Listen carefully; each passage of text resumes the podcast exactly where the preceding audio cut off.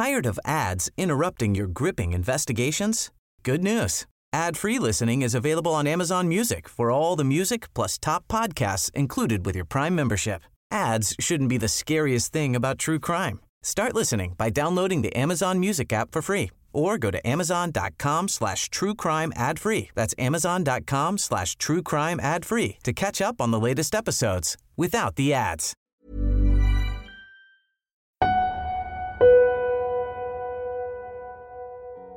John Edward Jones nació el 21 de enero de 1983. De pequeños, John y su hermano Josh solían explorar cuevas y túneles con su padre alrededor de Utah, donde crecieron amando la oscuridad y el desafío de las tantas cuevas en el área. Con el tiempo, John formó su propia familia. Se casó con Emily Jones y para el año 2009 su primera hija, Lizzie, tenía apenas un año de edad. John estudiaba medicina en la Universidad de Virginia mientras su esposa esperaba su segundo bebé. Ese año, Josh, su esposa e hija visitaron a sus familiares en Utah por Día de Acción de Gracias. Mientras visitaban, John, Josh y nueve personas más, entre familiares y amigos, querían revivir sus increíbles aventuras de la infancia. Así que decidieron entrar a la famosa cueva Nutty Putty Cave. Fue a las 8 de la noche del 24 de noviembre que el grupo visitó la cueva en busca de viejos recuerdos y nuevas experiencias. Pero John ya no era solo un pequeño niño capaz de escabullirse entre angostas grietas y túneles. Ahora era un hombre de 1,80 metros de estatura y de condición física relativamente pobre. Las primeras áreas de la conocida cueva eran amplias y seguras, con nombres como el laberinto, la resbaladilla o el gran cuarto. Pero había un lugar específico en la mente de John un túnel recordado por muchos por la dificultad de recorrerlo sin salir lastimado, llamado el canal de parto. Su hermano intentaba seguir el paso lentamente, mientras John se arrastraba impaciente hacia su desafío.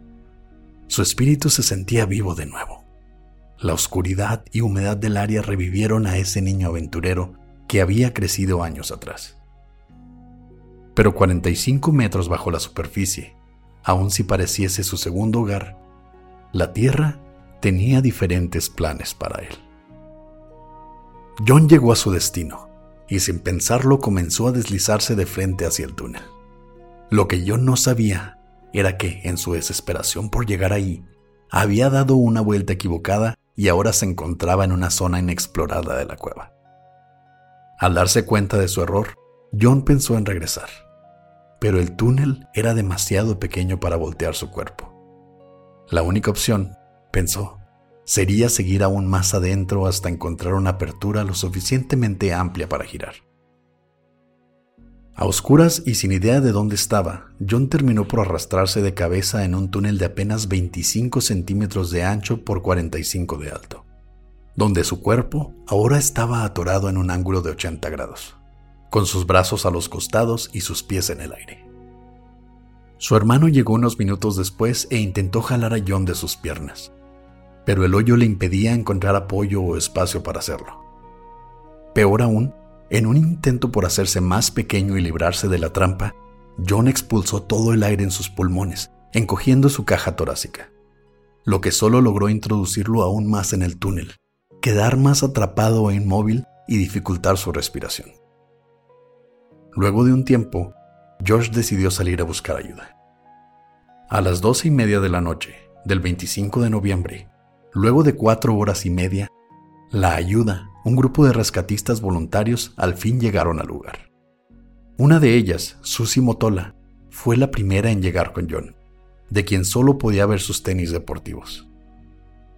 Sus primeras palabras fueron, Hola Susie, gracias por venir pero de verdad me gustaría salir. Otro de los más de 100 rescatistas que llegaron al lugar durante las siguientes 24 horas, Ryan Schurtz, se dedicó a escucharlo mientras ideaban planes para liberarlo. John rezó y conversó con Ryan por horas y horas, disculpándose entre broma y broma por su sobrepeso y platicándole de sus planes con su familia una vez fuera. Mientras, los rescatistas planearon usar una serie de poleas amarradas a sus pies para sacarlo de ahí. Pero el ángulo del túnel quebraría sus piernas al llegar a cierto punto donde sus rodillas serían dobladas en sentido contrario, lo que probablemente causaría que el exhausto cuerpo de John entrara en shock y muriera por sepsis. Pero tenían que intentarlo. La cuerda se amarró a sus pies. Los rescatistas desde una apertura a varios túneles de distancia y las poleas entre vuelta y vuelta mantenían tensión sobre la cuerda. El cuerpo de John comenzó a ser elevado poco a poco. Con el tercer jalón, Ryan metió su cabeza entre la roca y las piernas de John, a quien apenas podía ver en la oscuridad. Sus ojos estaban rojos de la presión y de llorar. Pero allí estaba, apenas consciente. Luego de prepararlo para lo siguiente, Ryan gritó al equipo de rescatistas para jalar una vez más.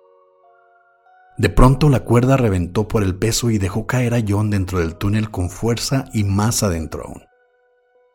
Los rescatistas ya no tenían ideas o recursos. Lo único que pudieron hacer fue inyectarle una intravenosa en su pie que le administraba sedantes para calmarlo durante sus últimos momentos. Luego de casi 28 horas atrapado, John dejó de responder a los rescatistas y fue declarado muerto a las 11.56 de la noche del 25 de noviembre del 2009. Su cuerpo jamás fue recuperado, ya que se consideró demasiado peligroso para los voluntarios intentar volver por él. Y tanto su familia como los encargados del área decidieron tapar la entrada con concreto para evitar más tragedias.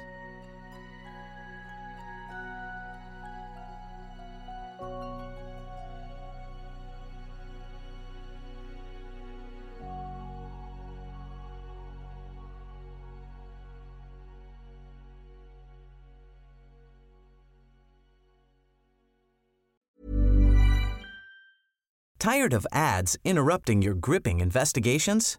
Good news. Ad-free listening is available on Amazon Music for all the music plus top podcasts included with your Prime membership. Ads shouldn't be the scariest thing about true crime. Start listening by downloading the Amazon Music app for free or go to amazon.com slash true crime ad free. That's amazon.com slash true crime ad free to catch up on the latest episodes without the ads.